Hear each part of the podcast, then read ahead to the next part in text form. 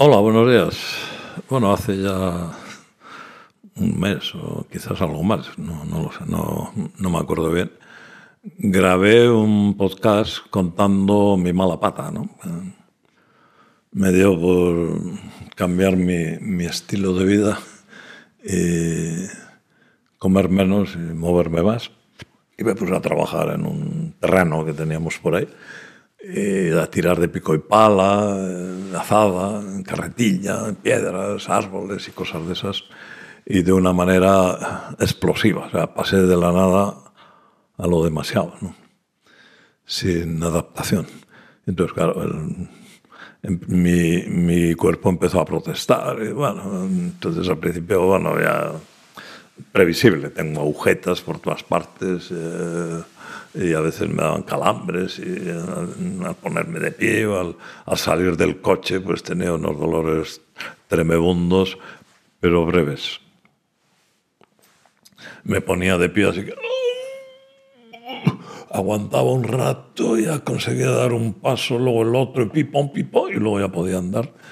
Y ya me dedicaba a, a hacer las barbaridades físicas que correspondieran. Y bueno, mientras estaba allí, notaba algo por, el muslo. Además, curiosamente, la zona del dolor podía variar. Podía estar encima de la rodilla, podía estar en mitad del muslo, uh, podía estar en, en, la ingle, podía estar en el borde externo de la cadera. Y, no, y estaba y aparecía y era muy intenso, y estaba un rato y luego no estaba. Y tampoco había una relación con la actividad muy clara. ¿no?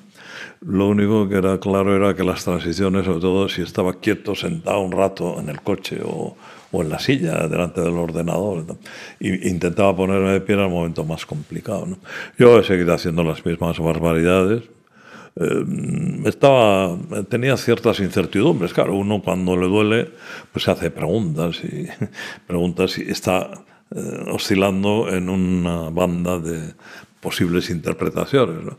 Y desde luego hay interpretaciones catastrofistas y otras, pues bueno, nada, no pasa nada, esto ya sabes, el cerebro y tal.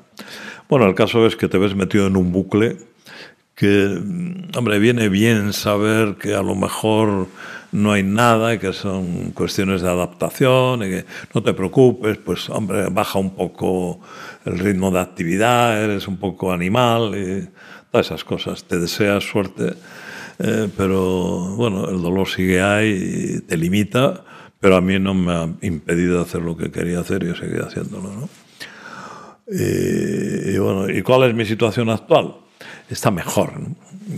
una cosa que ha mejorado muchísimo es es la capacidad que he recuperado de activar los músculos. ¿no?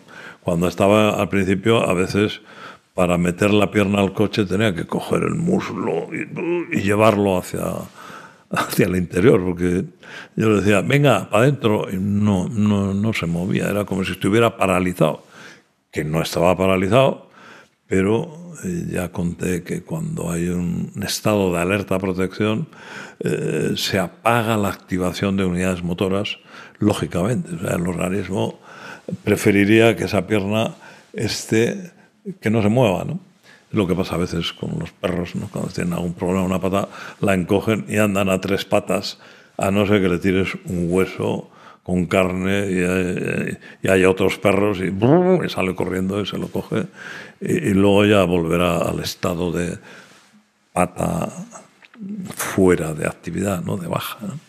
Bien, pues eso ha mejorado mucho, entonces yo ahora puedo subir la pierna, levantar y hacer movimientos con una cierta sensación de incomodidad, de un, un cierto dolor, pero desde luego he recuperado la, eh, el que esa pierna forme parte de los programas motores del organismo. ¿no? O sea que es un elemento importante, o sea, la inhibición motora asociada al hecho de que duele. ¿no? Y es un elemento que también hay que trabajar, recuperar, bueno, pues eh, haciendo, acercándose al movimiento de otra manera, tranquilizándose, interiorizando la idea de que no pasa nada, que tal, lo de siempre, ¿no? Bien, pero vamos, yo creo que lo que, lo que suelo escribir, lo que cuento, lo conozco bien y lo predico para otros, pero cuando uno predica hacia sí mismo no, no es igual. es más fácil explicárselo a otros y, hombre, mira, esto es así, tienes lo que tienes que hacer y tal. Pero cuando eso te lo tienes que decir a ti mismo, te lo dices, por supuesto. Yo estaba haciendo lo que recomiendo hacer a los demás, pero no es fácil, te das cuenta que, que sí, que, es, es, es, útil y además creo lo que, lo que pienso, ¿no? Y me, me ayudaba a tener mucho menos dolor, a recuperar activación de, del muslo a la hora de meterme al coche, o andar, o caminar de una manera o de otra. Y, tal. y luego hay veces, otro problema es la, la, la cojera. Andas de una forma distinta, pero no es una cojera por dolor, no. Es una cojera que aunque no haya dolor, pues eh, se ha automatizado un, un, modo de andar que se ha quedado ahí como, como memoria de, de una forma de andar cuando además había dolor. ¿no? Y bueno, entonces tengo que interiorizar un patrón de marcha, puede que ande ridículamente de cuando en cuando, ¿eh? recuperar una forma de andar natural, tal, que no esté pendiente, vigilada, pero claro, estás, tienes que estar pendiente porque si te abandonas andas de una forma rara, como si estuvieras cojo. ¿no? ¿Qué te pasa? ¿Que andas cojo? No, hombre, yo, yo, yo cojo. No. Bueno, pues, pues sí, pero no es por el dolor, ¿no?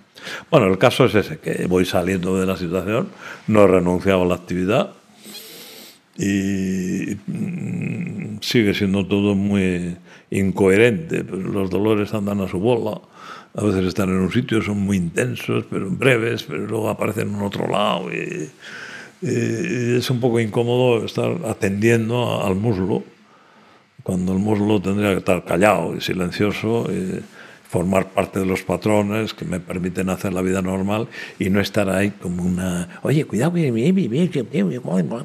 recuerdo que ese ruido de presencia de, de, del dolor y de las interpretaciones, pues es un poco aburrido a veces, ¿no? Pero, pero bueno, la mayor parte del tiempo me olvido de la historia y, pero no del todo. Es, es, un, es, un, poco coñazo todo esto. o sea que comprendo a los que tengan dolor y, y, además no puedan, digamos, tranquilizar o librarse de ese ronroneo, de esa estructura de pensamientos, de temores, de creencias, de frustraciones, de, ¿no? que tengan una, una, lectura catastrofista, desesperanzada de, de su situación y tal. Bueno, espero que algún día mm, haga otro podcast diciendo, bueno, estoy ya, ya no siento nada y mi muslo izquierdo es como el derecho. En este momento todavía no es así, aunque está bastante mejor, ¿no? Pero bueno, solo quería compartir eso, que, que yo también tengo esos problemas y que el tenerlos me hace comprender mejor lo que es el mundo del dolor persistente. O, eh, llámeselo como quiera, ¿no? Dolor crónico. Yo ahora tengo un dolor crónico en el muslo, ¿no? lo cual no quiere decir que voy a estar toda la vida con... Pero a veces cuesta recuperar la condición de, de, libertad absoluta para el muslo y que esté implicado en todos los movimientos. Y que, pero a mí resulta ahora más fácil saltar, correr, bailar, aunque no bailo, no, no me da por ahí, que salir del coche, andar a veces de una manera, ¿no? un paseo, a veces puede ser un poco más complicado que, que empezar a correr o a saltar o a hacer el, a hacer el mono, ¿no? Bueno, pues eso, eso es lo que quería compartir con vosotros. Que tengáis un buen día.